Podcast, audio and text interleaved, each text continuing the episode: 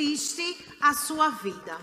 Em que a sua vida está baseada? O que pauta a sua vida? E abra sua Bíblia aí no texto, em Lucas capítulo 12. Nós vamos hoje, durante todo o dia, estudar Lucas 12, do, a partir do versículo 13 ao 34. Então, assim como foi domingo, essa mensagem terá duas partes, para que você fique bem ligadinho conosco. E eu vou começar a primeira parte agora. Então, nós vamos ler o capítulo 12, do versículo 13 ao 21. E mais tarde o pastor termina essa palavra. Então, acompanhe junto comigo Lucas capítulo 12, versículo 13, que diz assim: Alguém na multidão lhe disse: Mestre, diz a meu irmão que divida a herança comigo. Respondeu Jesus: Homem, quem me designou juiz ou árbitro entre vocês? Então lhes disse: Cuidado, Fiquem de sobreaviso contra todo tipo de ganância. A vida de um homem não consiste na quantidade dos seus bens. Então lhes contou esta parábola. A terra de, a terra de certo homem rico produziu muito. Ele pensou consigo mesmo: o que vou fazer? Não tenho onde armazenar minha colheita. Então disse: Já sei o que vou fazer. Vou derrubar os meus celeiros e construir outros maiores, e ali guardarei toda a minha safra e todos os meus bens. E direi a mim mesmo: Você tem grande quantidade de bens armazenados para muitos anos. Descanse, coma, beba e alegre-se. Contudo, Deus lhe disse: Insensato, esta mesma noite a sua vida lhe será exigida. Então, quem ficará com o que você preparou? Assim acontece com quem guarda para si riquezas, mas não é rico para com Deus. Feche os seus olhos onde você está, nós vamos orar. Pai, nós te louvamos, Senhor. Te agradecemos, Senhor, por tudo que tu és nas nossas vidas, não por aquilo que tu nos dá. Nessa manhã, fala conosco, Senhor. Fala aquilo que tu queres falar e não o que eu quero ouvir, Pai. Em nome de Jesus, nós já te agradecemos. Amém, amém e amém. Então, nós acabamos de ler, né, uma passagem onde Jesus ele está ministrando para a multidão e certo homem, a Bíblia diz, o interrompe. O interrompe com um questionamento pouco relevante para aquilo que Jesus estava ensinando naquele momento. Eu quero iniciar dizendo para você que Jesus, ele ensina que não devemos estar, estar preocupados com o T, mas com o C. Preste atenção, Jesus, ele vai nos ensinar durante toda a sua palavra que o importante não é ter, não é ter coisas, é ser alguém nele. Aqui Jesus vai nos ensinar sobre como vencer o egoísmo. E olha, o egoísmo é um mal que nós precisamos lutar diariamente com ele, porque ele vive dentro de nós. O pastor Rick Warren, certa vez, ele declarou assim: o amor sempre acha uma saída. O egoísmo sempre acha uma desculpa. Eu não sei se você conhece alguém egoísta ou você é essa pessoa e não tenha vergonha não, porque é algo que é natural do ser humano. Mas preste atenção, se você conhece alguém que é egoísta, ela sempre vai dar uma desculpa para o egoísmo dela.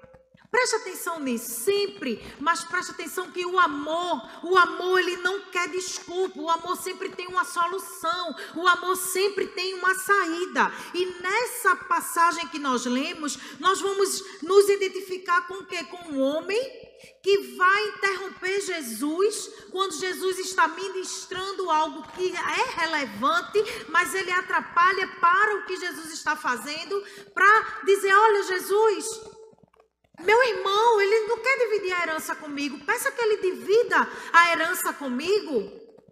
E é interessante porque na mesma hora aquilo não é relevante, mas Jesus, conhecendo o coração daquele homem, Jesus para o que está fazendo, Jesus dá um, um se ligue nele, claro, porque Jesus é assim, comigo e com você. Vai ter momentos que Jesus vai parar, ele vai lhe responder, mas antes ele vai dar um se ligue, vai dizer: Meu filho, isso não é importante para essa hora, mas conhecendo o seu coração, Jesus não vai deixar você sem ouvir aquilo que ele quer falar para você. E talvez o que Jesus fale não seja o que você quer ouvir. Porque aquele homem, ele parou Jesus e ele já foi dizendo o que é que ele queria.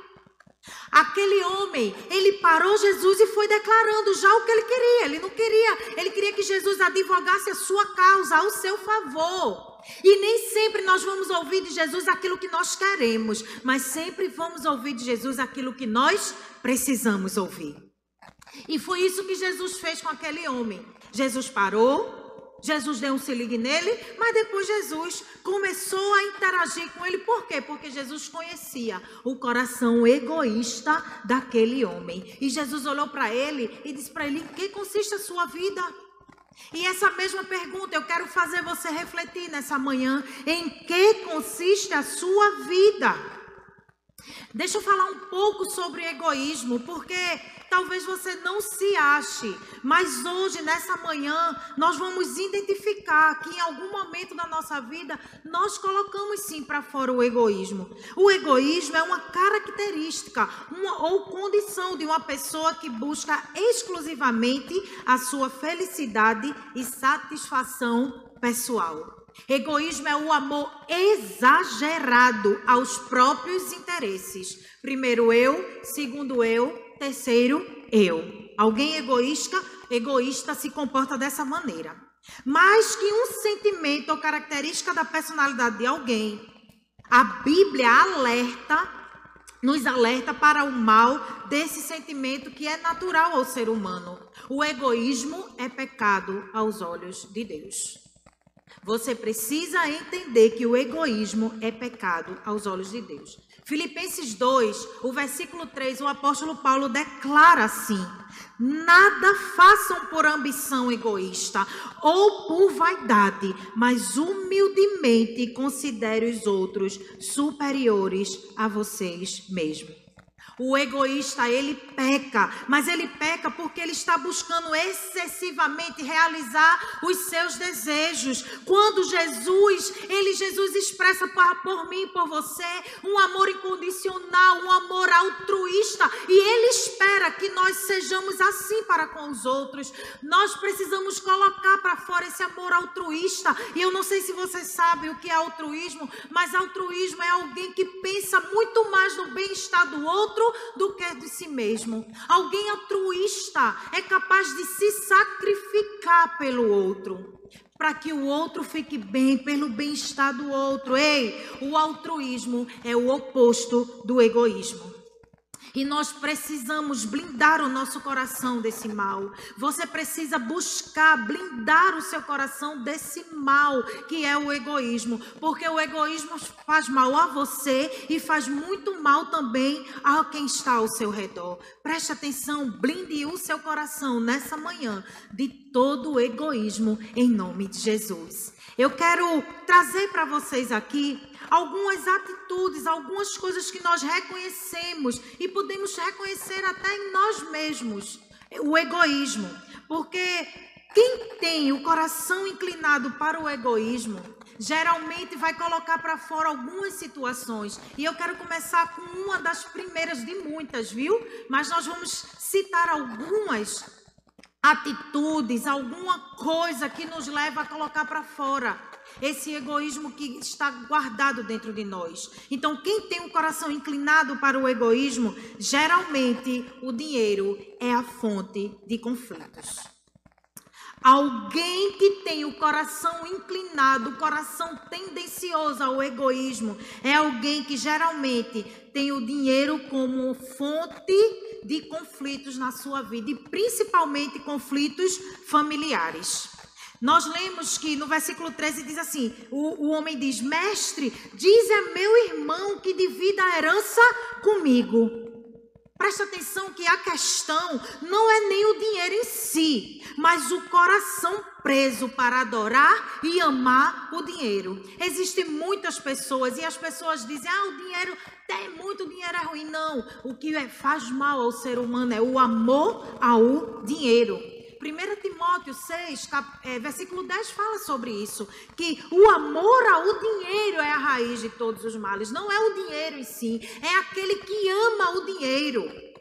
E olha, por mais incrível que pareça, essa pessoa que interrompeu Jesus, ele não é diferente de nós. Trabalhamos incansavelmente para conquistar coisas. Nós estamos em busca de ter coisa. E quanto mais tem, mais quer. Mas preste atenção, a gente vive correndo atrás do que é corruptível, do que é passageiro. Porque estamos pensando exatamente como aquele homem, correndo atrás de uma herança, de um dinheiro. Ei, nós precisamos focar naquilo que de fato é permanente nas nossas vidas. Nós precisamos focar em Jesus. E eu volto a fazer a pergunta: em que consiste a sua vida?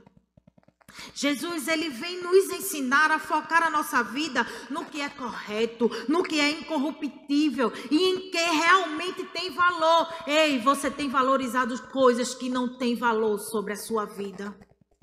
Você tem buscado, corrido atrás de coisas que não têm valor, que não é importante.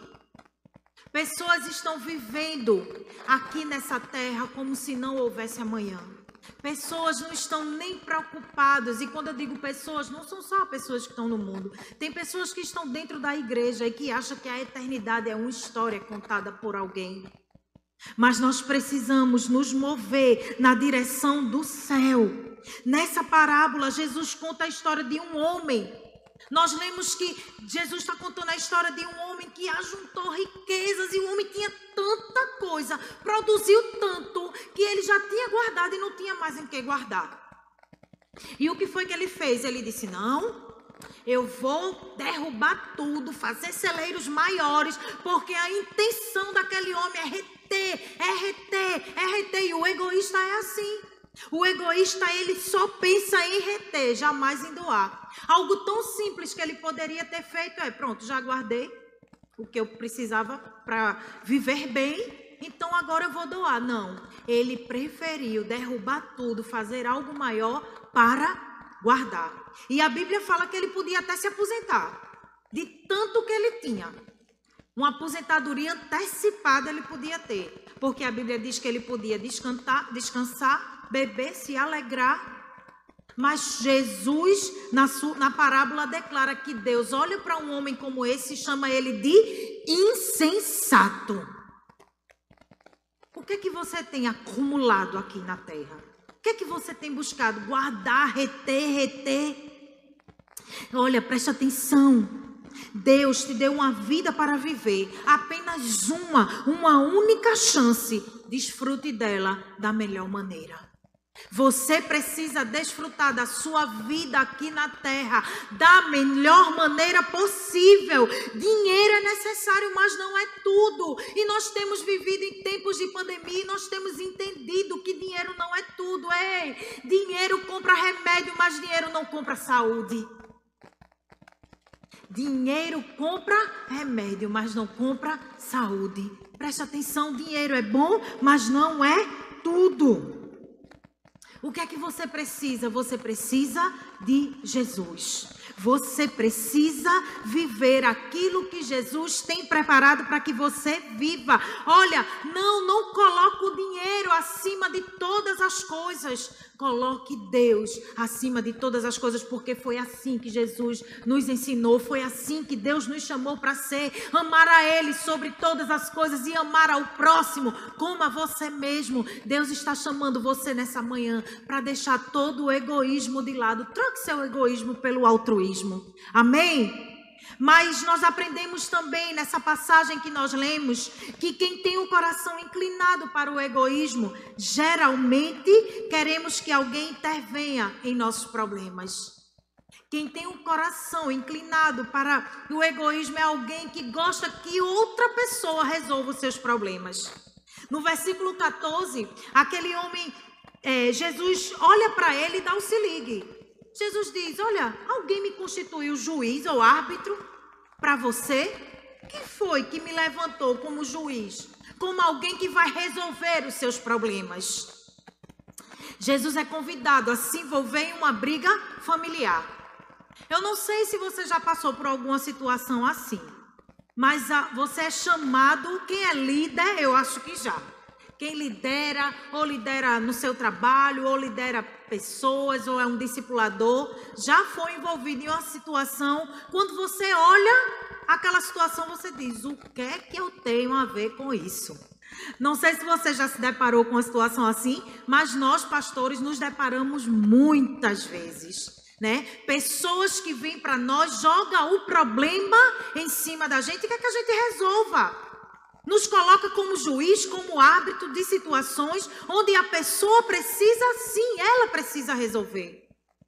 E a gente precisa ter muito cuidado com isso. Amém? Nós não fomos levantados como árbitro e como juiz. Jesus está nos ensinando sobre isso. Quantas situações você tem deixado pendente porque você está esperando que alguém resolva para você? Porque é muito mais fácil você colocar o seu problema nas costas do outro. Deixa que o outro se indispõe com outra pessoa. Deixa que o outro entre no conflito que não é dele, é meu, mas ele resolve para mim. Quantas vezes entrou pessoas no meu gabinete dizendo, pastor, o que a senhora disser eu faço. E eu tenho muito cuidado com isso, porque nós não estamos aqui para resolver a vida das pessoas, não, nós indicamos um caminho. E isso é muito perigoso, porque vai que eu digo uma coisa e lá na frente a pessoa dá errado. Aí vai voltar e vai dizer o quê? Eu fiz porque a senhora mandou. E Jesus está aqui dizendo para ele: olha, quem foi que me designou juiz para resolver esse problema? Resolva você. Você precisa se levantar. Você foi levantado por Deus para ser, para ser solucionador de problemas e não causador de problemas. Tem coisas na minha e na sua vida que nós precisamos nos posicionar. Não, não vamos chamar o outro, não vamos usar o outro como moletas, não. Você precisa se posicionar e solucionar os problemas que virão acontecer e que estarão diante de você. Amém? Mas se está na igreja, deixa que o pastor resolve.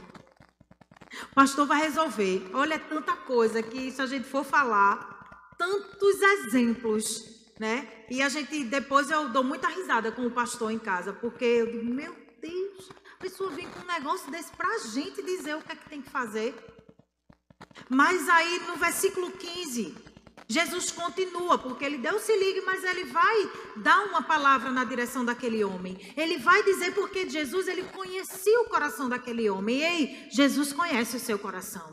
Ele sabe qual é a inclinação do seu coração. E naquela hora ele olha e ele diz: tenha cuidado e se guarde de toda a avareza. Eu sei porque você está brigando por essa herança. O Senhor, Ele conhece o seu coração, meu irmão. Ele conhece, Ele sabe exatamente a inclinação do seu coração, o que você pensa. Olha, a palavra declara que mesmo antes que venhamos a pensar, Ele já sabe. Ele sabe exatamente. E olha, quando a gente fala de avareza, avareza é um inimigo silencioso. Embora ele possa se, a avareza possa se esconder no coração de alguém, ela eventualmente se manifesta por comportamentos destrutivos. Conhece alguém avarento? Vocês não estão nem aqui para dizer aplauda o Senhor para tomar um golinho d'água. Vou pedir aos voluntários para aplaudir o Senhor. alguém avarento sente medo de perder algo que possui popularmente chamado de pão duro, aquele que mergulha na piscina com um sorrisão na mão e não derrete. Conhece alguém? Precisa apontar não aí em casa não, porque isso pode causar conflito depois na hora do almoço, né? Não. Alguém que tem dificuldade de abrir mão do que tem, mesmo quando vai receber algo em troca. Conhece alguém assim? Esse é um avarento.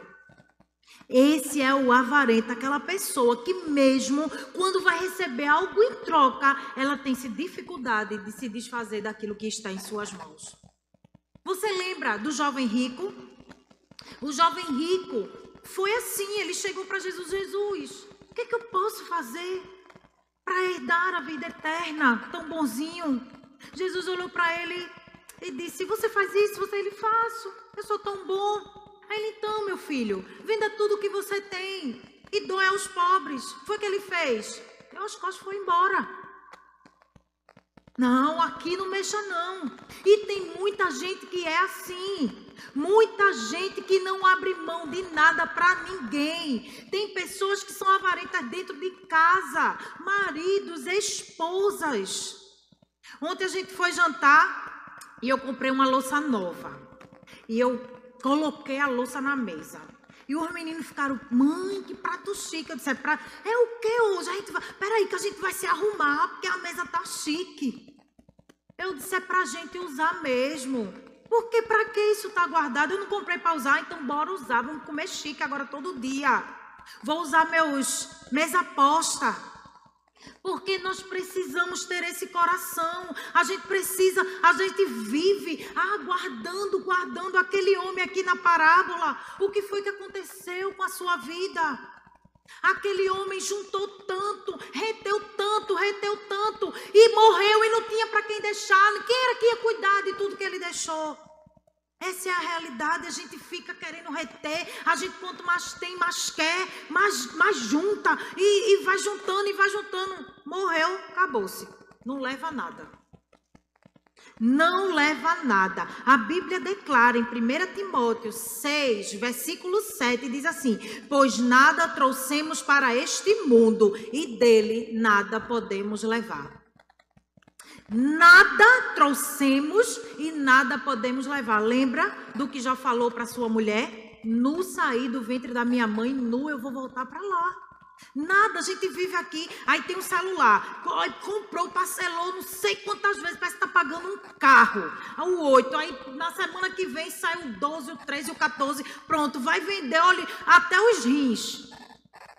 Para ter, porque a gente quer ter, quer ter, quer ter, e quanto mais tem. Ei, se você ganha mil, você vai gastar dois mil.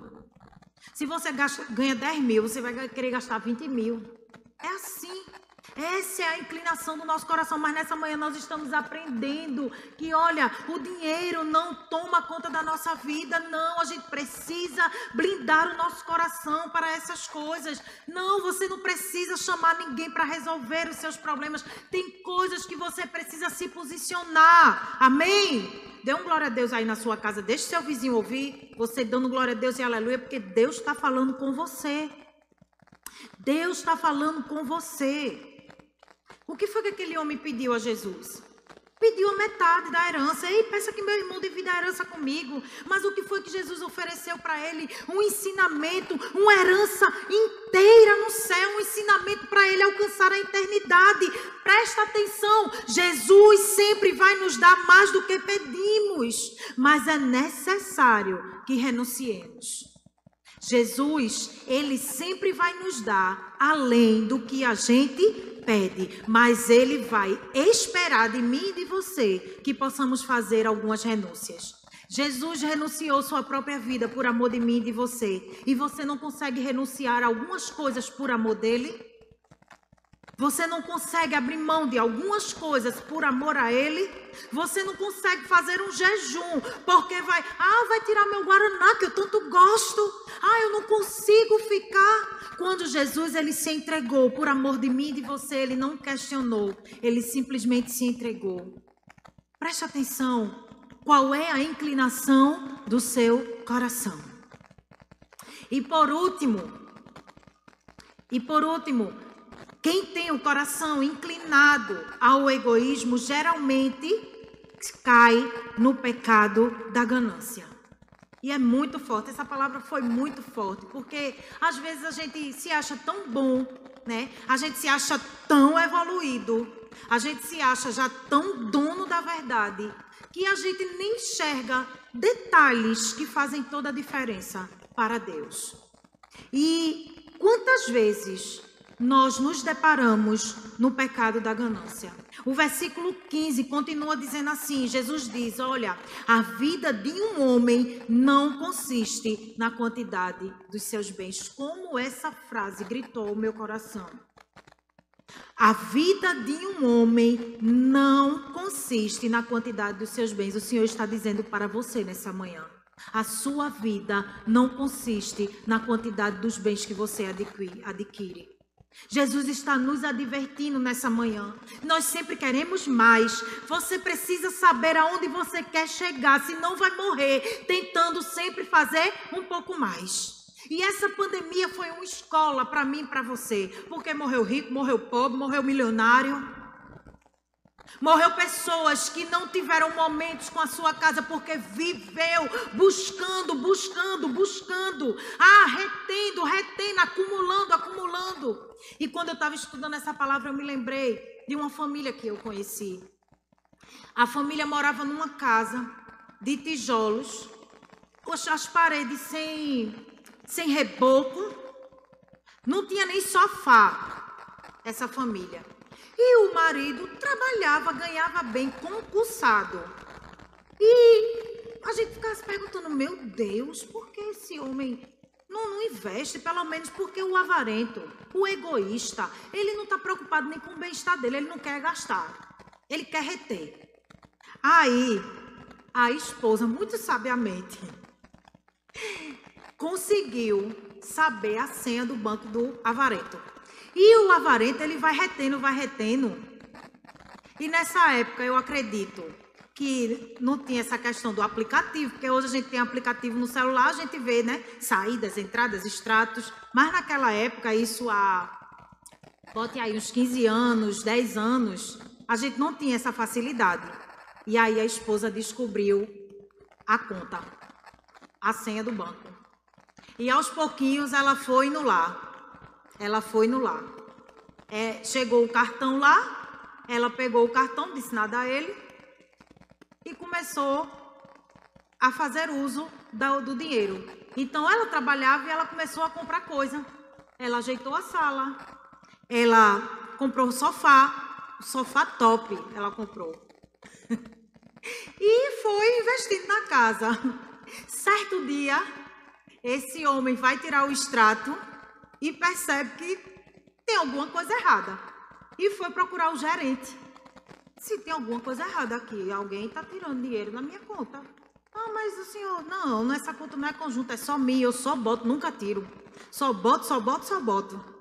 E aí foram puxar nas câmeras.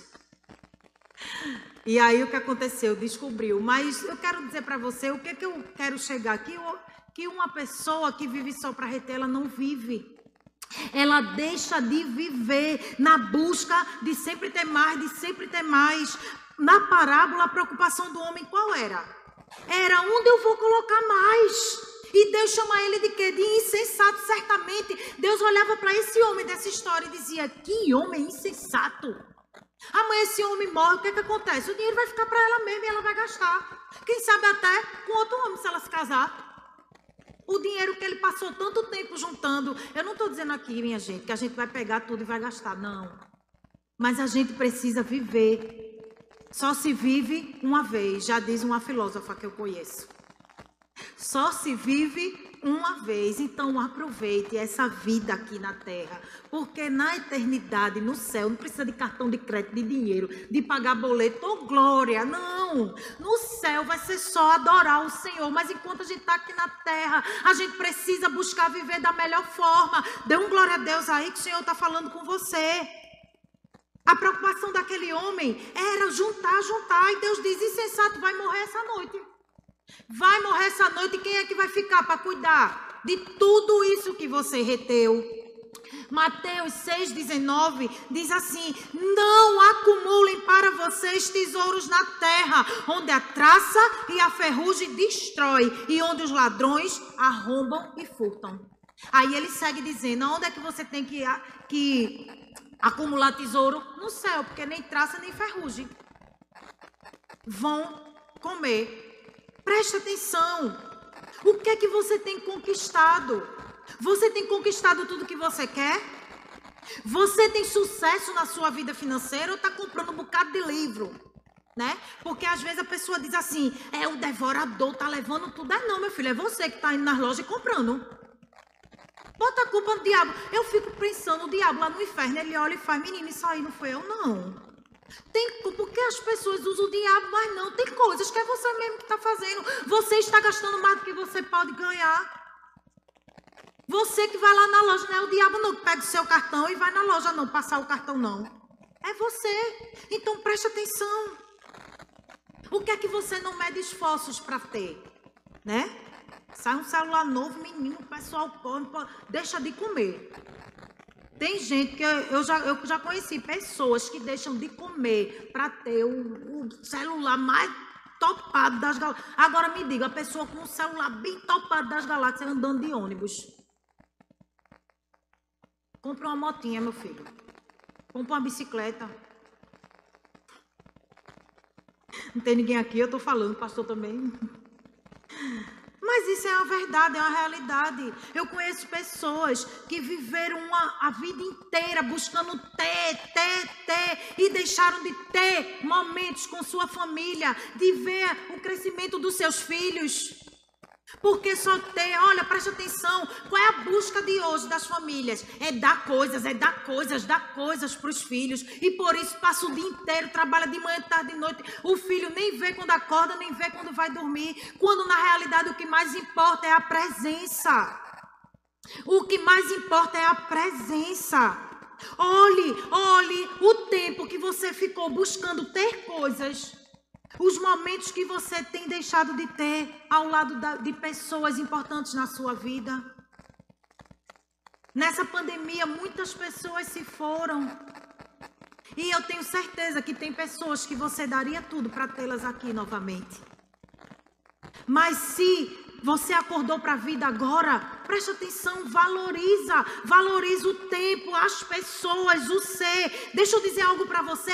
Deus não te chama por aquilo que você tem. Deus te chama por aquilo que você pode ser nele, porque ele sabe quem você pode ser nele.